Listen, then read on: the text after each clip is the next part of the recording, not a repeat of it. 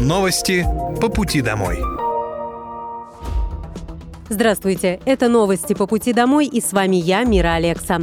Пока вы добираетесь до дома за рулем своего автомобиля, на пассажирском сиденье или в общественном транспорте, я расскажу вам о том, что произошло сегодня в Подмосковье, в России и в мире.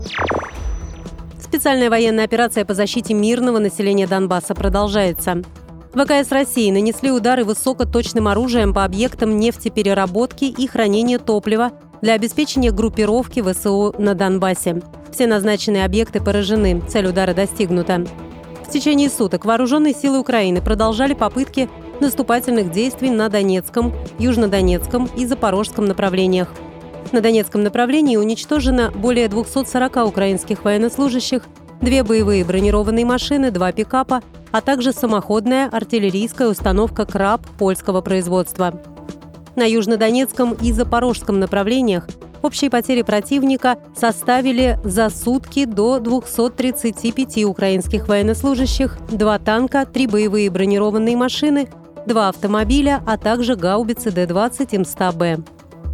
На Краснолиманском направлении за сутки уничтожено до 115 украинских военнослужащих, две боевые бронированные машины, три пикапа, боевая машина реактивной системы залпового огня «Град», самоходная артиллерийская установка «Акация», а также гаубица Д-30. Средствами ПВО в течение суток перехвачены три крылатые ракеты большой дальности «Storm Shadow», шесть реактивных снарядов системы залпового огня «Хаймерс» и уничтожены восемь украинских беспилотных летательных аппаратов. Благоустройство Верии, одного из старейших городов региона, продолжается, сообщил губернатор Московской области Андрей Воробьев. Он отметил, что задача – это сохранить историческую застройку, узнаваемые черты екатерининской перепланировки, но вместе с тем встроить современные элементы. Сейчас идут активные работы на улице Кузнецкая гора. Проект разделили на два этапа. Первый завершили в прошлом году, сделали тротуары, места для тихого отдыха, смотровую площадку, летнее кафе, амфитеатр, освещение и видеонаблюдение. Второй этап пешеходной зоны планируется закончить к сентябрю. Сейчас строители делают прогулочные дорожки и укрепляют склоны холма, где расположено городище. Финальным аккордом проекта станет создание системы пешеходных дорожек, объединяющей все достопримечательности города в единый маршрут. Также в Верие губернатор осмотрел здание начальных классов школы номер один, где продолжается капитальный ремонт. Здание было построено в 1914 году. Было решено сохранить уникальные элементы архитектуры – своды манье, небольшие потолочные арки и историческую атмосферу. Во время реконструкции школы 300 малышей учились в блоке для старшеклассников на улице Школьная, который открыли после ремонта в 2019 году. Сейчас здание готово на 57%. Было принято решение поменять планировку некоторых помещений, чтобы выделить место под развивающие занятия и продленку. Планируется, что уже к 1 сентября дети смогут вернуться в обновленное здание. Как отметил губернатор Московской области Андрей Воробьев, ежегодно в Подмосковье в рамках президентской программы проходят ремонтные работы в более чем 60 школах. Планируется, что они будут открыты к 1 сентября. Еще одна комфортная зона для отдыха на свежем воздухе появилась у жителей Ивантеевки. Сквер, который благоустроили на улице Рощинской по просьбе жителей, стал достойной альтернативой Центральному парку. Теперь горожане могут проводить недалеко от дома свое свободное время, не тратя его на дальние поездки. Губернатор Московской области Андрей Воробьев посетил сквер и пообщался с жителями. По словам главы региона, одним из важных направлений региональной программы благоустройства являются небольшие рекреационные зоны и скверы в шаговой доступности. В Ивантеевке был запрос жителей на обновление сквера на улице Рощинской. В прошлом году мы выполнили этот наказ. Рад, что это место наполнено людьми. Порядка 10 тысяч жителей Ивантеевки получили возможность отдыхать рядом с домом, рассказал Андрей Воробьев.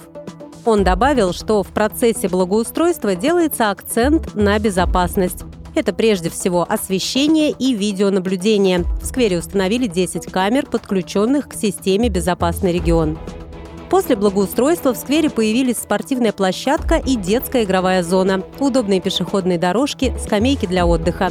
Обновили ротонду, установили малые архитектурные формы и светильники, разбили газон, высадили 650 кустарников и 30 туй. В следующем году в Ивантеевке начнут второй этап благоустройства городского парка. Там появятся дополнительные пешеходные дорожки и спортивные зоны. Продолжатся работы по обустройству входной группы, набережной, освещению и озеленению.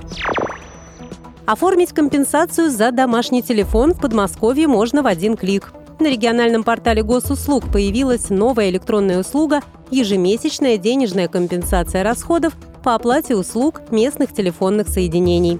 Нужно просто заполнить онлайн-заявку. Решение поступит в личный кабинет на портале, а денежные средства будут перечислены на карту без дополнительных походов в ведомство.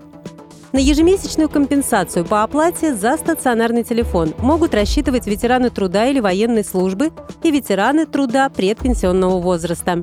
Также компенсация выплачивается тем, кто награжден медалью за оборону Москвы или знаком жителю блокадного Ленинграда и не имеет группы инвалидности. У заявителя должна быть регистрация по месту жительства в Подмосковье и договор на предоставление абонентского номера телефона. Еще он должен являться собственником помещения, где установлен телефон. Подмосковные подростки могут выиграть поездку в Карелию, приняв участие в онлайн-интенсиве. До 2 июля подростки от 13 до 18 лет – могут принять участие в онлайн-интенсиве «Остров накануне-2023» и выиграть грант на поездку в Карелию. Программу интенсива вошли тематика современных технологий, программирования, создания игр, умных систем и многое другое. В интенсив входит 12 модулей. Участнику доступны одна или несколько тем, каждая из которых включает в себя лекцию наставника, практическую задачу, творческое домашнее задание и дополнительные материалы молодые люди смогут изучить научные тренды и получить представление о профессиях будущего. Участие в интенсиве бесплатное. Подать заявку необходимо до 2 июля. По итогам мероприятия участник может получить приглашение на проектную школу в Карелии. Очная экспедиция «Поход в будущее» состоится с 1 по 15 августа на остров Кильпола. 72 лавочки навигатора установили в лесах Подмосковья с начала 2023 года в рамках уникального проекта Комитета лесного хозяйства региона. Больше всего их появилось в Егорьевском и Шатурском лесничествах. Всего же в подмосковных лесах уже 988 таких лавочек.